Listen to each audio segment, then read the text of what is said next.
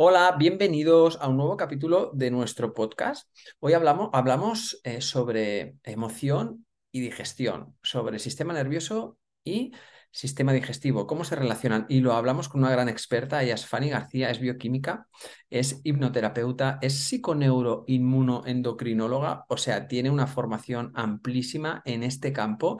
Y la verdad que vamos a descubrir con ella cómo el cuerpo internamente tiene una eh, elevadísima conexión con, con, todos sus sistemas, sobre todo en el eje que ella habla, es el eje cerebro-sistema eh, digestivo o cerebro-intestino.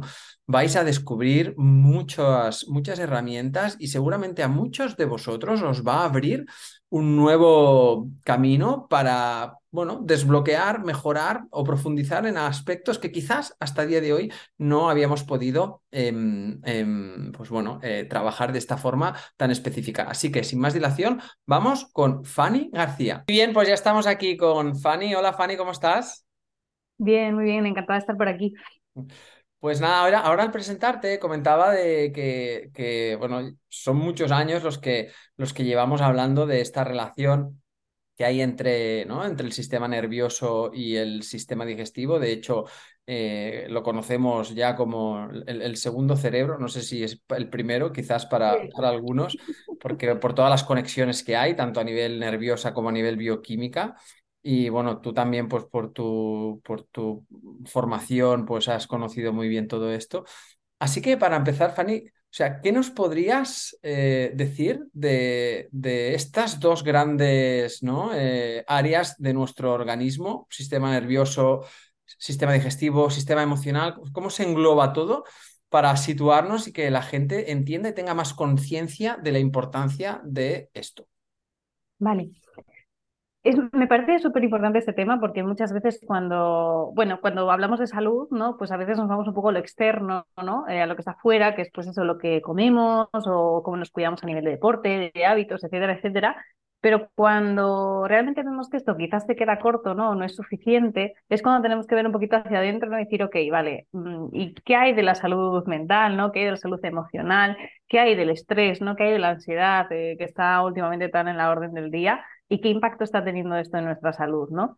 Al final, eh, después de un montón de estudios que tenemos recientes y, como decimos, ¿no? esta conexión entre el eje intestino-cerebro ¿no? y que se dice el segundo cerebro, ahora mismo sabemos que nuestro cerebro, ese cerebro que tenemos en los intestinos, que está cargado de neuronas, es de esos primeros cerebros que se genera cuando estamos en el vientre materno, es el sistema entérico.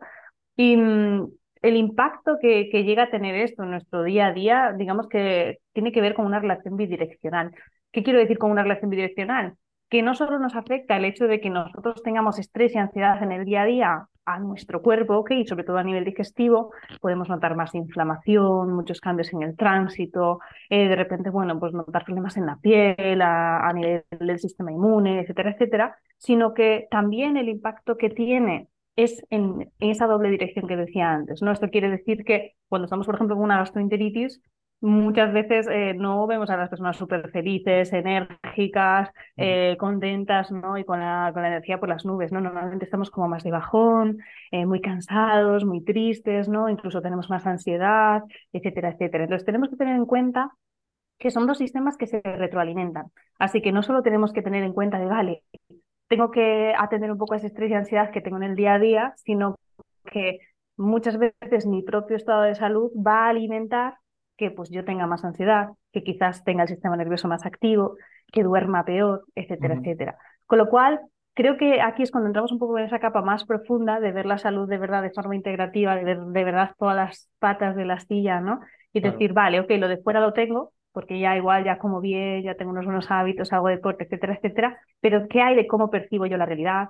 qué hay de cómo vivo yo eh, ciertas cosas, ¿no? qué patrones tengo, etcétera, etcétera. Porque claro, tú, tú has dicho algo que, que, es muy directo, ¿no? Y que, y que realmente pues todo el mundo que lo escuche pues, pues va a estar muy de acuerdo, es de verdad, cuando, cuando estás mal de la, del sistema digestivo, es que es una de las peores sensaciones, ¿no? Es que no quieres, vamos, ni ver a nadie, no, se pasa fatal.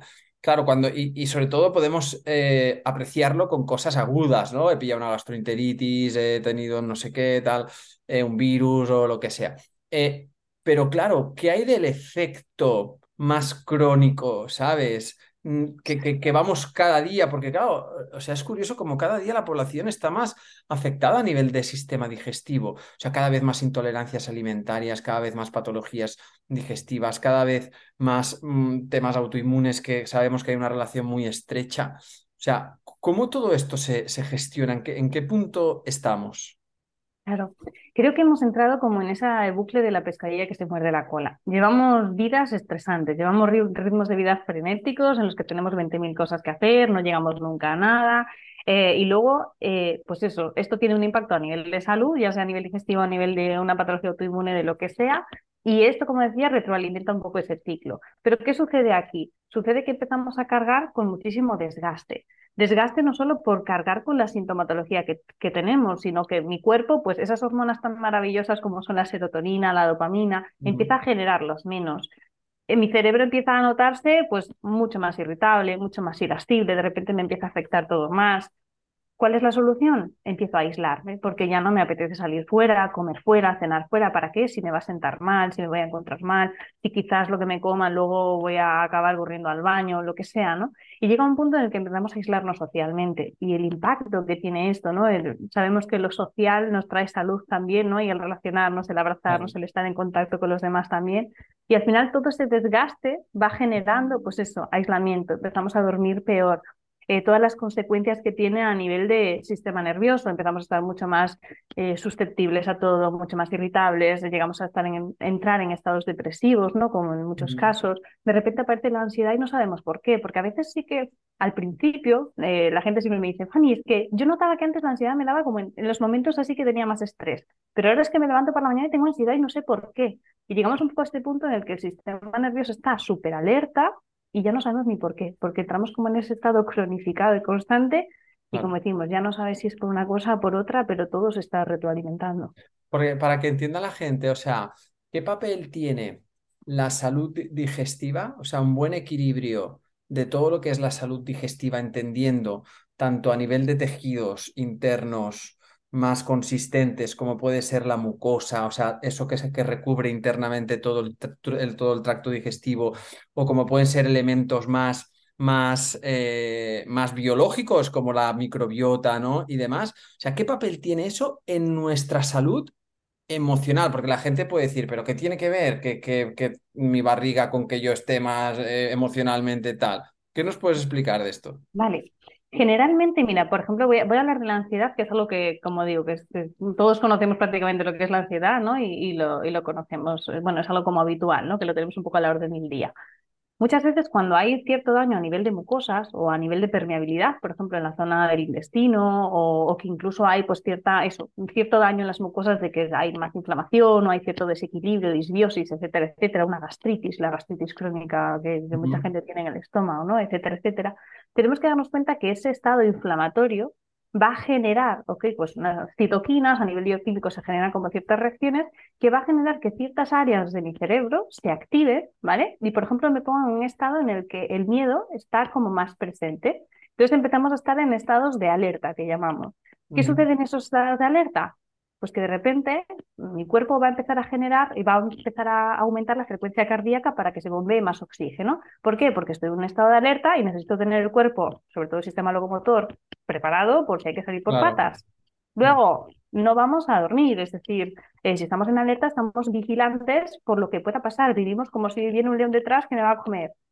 Por supuesto, no vamos a digerir, es decir, esto es un poco la, la consecuencia de nuevo cuando volvemos atrás. Si tú estás en un estado de alerta, lo que menos te preocupa en ese momento es, es digerir, estás en, en pleno modo supervivencia, ¿no? Entonces tenemos que tener en cuenta que quizás ese daño que empieza en una, simplemente, una simple inflamación en las mucosas, algo de permeabilidad a nivel intestinal, algo de desequilibrio, etcétera, etcétera, va a activar ciertas zonas del cerebro a través de ese eje intestino-cerebro que nos va a poner, por ejemplo, en ese estado de alerta. Entonces, pueden aparecer taquicardias por la mañana, esa sensación de que me falta el aire, esa sensación de que de repente parece que le tengo miedo a todo, miedo hasta comer por cómo me va a sentar, miedo a que, ay, a ver si en el trabajo voy a hacer algo mal, de repente, pues quizás yo siempre he sido una persona muy perfeccionista y de repente esto se aumenta o me, me veo que está más en exceso, ¿ok?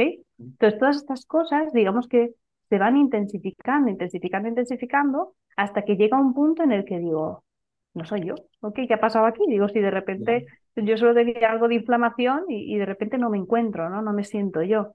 Entonces, tenemos que tener muy en cuenta esta, esta conexión para darnos cuenta que cuando se me inflaman las mucosas no va la solución solo en vamos a reparar las mucosas, sino vamos a reparar todas las consecuencias que ha tenido esto en tu vida. Claro, y, entonces, eh, para, para, ser consciente de ello, o sea, seguramente que, que, muchos nos podemos ver identificados con todo lo que acabas de decir, decir, bueno, pues sí, yo estoy así, o conozco a alguien muy cercano que está, o tal.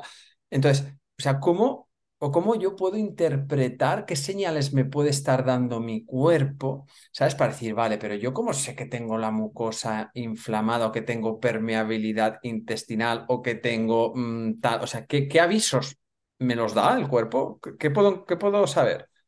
Vale, lo primero que tenemos que observar sobre todo y el primer aviso que va a hacer el cuerpo van a ser las, las famosas itis, es decir, la inflamación, ¿no? una gastroenteritis, una amigdalitis, una gastritis, es decir, todas estas cosas que acaban en itis, que a veces, ah, pues mira, es que me ha dado amigdalitis, o es que me ha dado dermatitis, o es que me ha dado una gastroenteritis así, que no sé por qué, o últimamente tengo bastantes gastroenteritis. Cuando el cuerpo empieza en un estado de inflamación, va a aparecer sintomatología, incluso la propia inflamación de que nos sentimos hinchados, ¿no? O hinchadas después de comer. Cuando aparece la inflamación, ya me está diciendo que hay algo en mi cuerpo que está que no se está consiguiendo resolver del todo bien. ¿Por qué? Porque mi cuerpo está preparado para coger que haya de repente una inflamación, que esto se resuelva y que continúe con mi vida. Pero si esto se va repitiendo, lo que te decía, de repente tengo una gastroenteritis de forma más recurrente, o de repente empezamos a tener brotes de dermatitis en los últimos meses, ¿ok?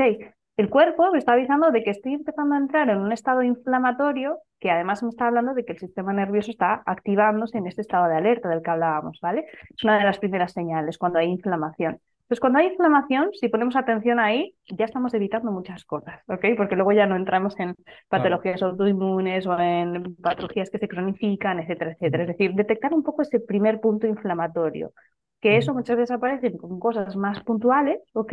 Pero de forma recurrente, es decir, que de repente en seis meses tienes más gastroenteritis que quizás en los últimos dos años. Eso nos tiene que dar pistas. Perfecto. Y vale, respecto a esto, o sea, yo, yo algo con lo que, eh, ¿no? que es muy común, ¿no? que cada vez más muchas personas eh, dicen, es que yo, por ejemplo, vengo comiendo lo mismo eh, desde hace mucho tiempo y ahora de repente es que noto unas, unas sensaciones, es que parece que mi barriga se haya, se haya puesto un globo. Igual me despierto cuando estoy en ayunas, como trabajamos nosotros el ayuno y tal. La gente dice, es que con el ayuno noto que, desinflamo y tal, y que mi... pero en cuanto empiezo a comer durante el día, parece que acabo con un embarazo, ¿sabes? De, de tal. ¿Qué, qué, qué pasa con, la, con, esta, ¿no? con esta incapacidad cada vez más, más, más elevada del, del sistema digestivo en metabolizar los diferentes tipos de nutrientes? Exacto. Aquí lo que yo siempre pregunto en estos casos es, ¿qué ha cambiado en tu vida a nivel de contexto? Y, primero muchas veces me voy a la parte emocional, ¿no? Es decir, ¿qué ha cambiado en tu vida para que de repente antes te sentaran súper bien las legumbres, por ejemplo, y de repente ahora te sienten fatal? O de repente ahora con cada comida te sientas que tienes una barriga embarazada de tres meses, que esto es algo que me dicen mucho también, ¿no? Y muchas veces me dicen, oh, pues es que últimamente sí que siento que ando con más estrés con los niños, o es que últimamente he tenido un cambio en el trabajo, pues que últimamente, mira, es que estoy con unas oposiciones y estoy hasta arriba de estrés, ¿no? Entonces, muchas veces también tenemos que valorar aquí, a nivel emocional, cuál es el contexto de la persona en ese momento. Porque a veces hay un punto de inflexión y hay cosas que suceden en nuestra vida, pues eso, me mudo de ciudad, un cambio de trabajo, o de repente pasamos una época en la que quizás tenemos que trabajar más o tenemos más desorganización en casa, o de repente hay una separación, lo que sea. Es decir, hay que ver un poquito el momento vital en el que está la persona y desde ahí, sobre todo, ver cómo lo está viviendo. Porque generalmente, y aquí entro un poco en la parte de psicosomatización, ¿no? Muchas veces el cuerpo empieza a somatizar cuando hay emociones por las que pasamos un poco de puntillas, ¿no? Es decir, realmente cuando pues vivimos quizás eso, un momento de cambio de trabajo, digo, no pasa nada, venga, yo tiro, yo voy, porque estamos acostumbrados a ser superheroínas y superhéroes y poder con todo, y quizás por dentro estoy mm, pues súper muerta de miedo, súper estresada, pues con una necesidad de autoexigirme muchísimo, etcétera, etcétera, que de algún modo estoy como diciendo, bueno, no pasa nada, yo tiro, pero el cuerpo me está avisando de que hay algo detrás que quizás no, ¿no? Desde aquí sí que es muy importante ver un poquito cuál es el contexto de la persona para que haya habido ese cambio, ¿no? Y luego, por supuesto, ver a nivel de hábitos. ¿Ha habido algún cambio en cuanto a la alimentación o quizás algo que se mantenga un poquito más alerta, que haya bajado un poquito el sistema inmune y estemos reaccionando más a ciertos alimentos. Por supuesto, al final es verlo un poco en el global, ¿no? Pero la parte emocional suele ser aquí bastante importante en este Sí, suele decir mucho. Luego está claro que, que evidentemente puede haber alguna infección, alguna cosa, que, pero que también venga derivada de que como emocionalmente hemos tenido pues una mala gestión, eso genera un ambiente más favorable a que proliferen pues eso, bacterias, patógenos, lo que sea, lo que sea, lo que sea, lo que sea. Y otro, otro tema importante que quería hablar contigo, porque también afecta a mucha gente, es sobre eh, el estancamiento, o sea, el estreñimiento, ¿no? En este caso también, ¿no? O sea, gente que debido a estos diferentes cambios o situación de estrés, su intestino no funciona, no modula, no hay movimiento, no tal. En estos casos, ¿qué, qué puede estar pasando ahí? ¿Qué podemos hacer? ¿Cómo lo, lo abordas tú? Vale. Teniendo en cuenta que, bueno, en un estreñimiento o un tema de un tránsito lento puede haber como muchos factores, ¿no? Porque puede haber detrás, pues eso, alguna infección, algún sobrecrecimiento, etcétera, etcétera. Mm, Eh, abordándolo un poco desde este lado emocional que estamos como hablando Exacto. hoy, Mm. em, fijémonos, yo siempre digo, mira, no sé si tienes perro, Edgar, pero yo que tengo una es, es muy sencillo. Cuando vemos un perro el tengo, parque, tengo una. Es muy sencillo, ¿ok? Entonces, cuando vemos a los perros que van al baño y hacen caca en el parque, Mm, si nos fijamos, siempre dan como algún rodeo antes para vigilar que están en un espacio en el que se sienten seguros, porque es el momento en el que más vulnerable está un animal, que es cuando de repente se, se agacha, Claro, ¿no? Para hacer caca. Tenemos que tener en cuenta que a nivel biológico tenemos ese, ese programa inconsciente. Es decir, nosotros cuando tenemos que ir al baño tenemos que estar en un estado relajado, en el que quizás nos sentimos seguros, en el que, en un lugar en el que estamos cómodos o cómodas. ¿Por qué a tanta gente le pasa que de repente se va de viaje o sale de su casa y no consigue ir al baño?